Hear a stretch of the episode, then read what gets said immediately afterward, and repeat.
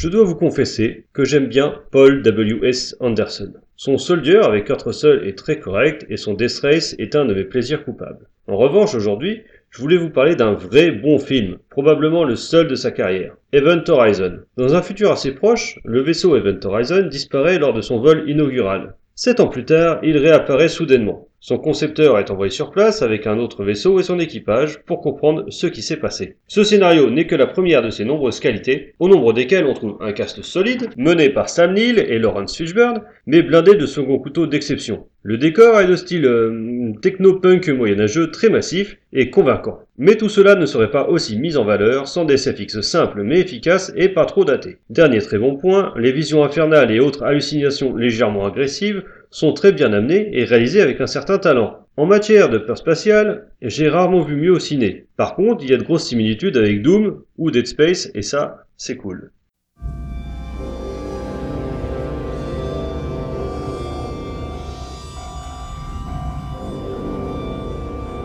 At 0300 this morning, TDRS picked up an automated navigation beacon broadcasting at two-minute intervals in Neptune orbit. In Neptune orbit.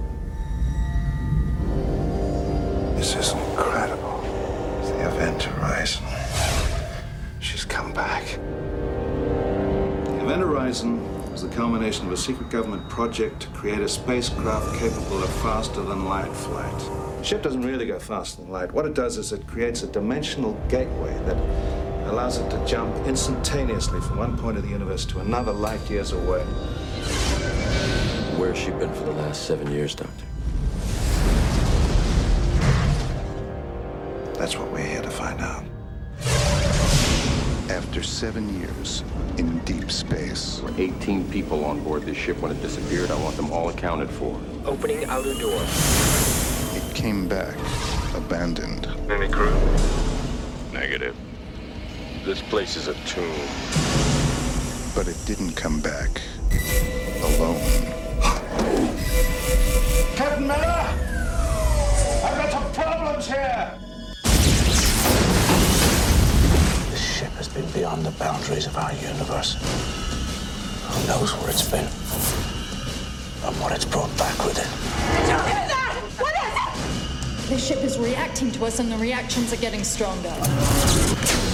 What are you telling me? That this ship is alive? Oh. I have such wonderful things to show you. Oh my god! It knows my secrets. It knows my fears.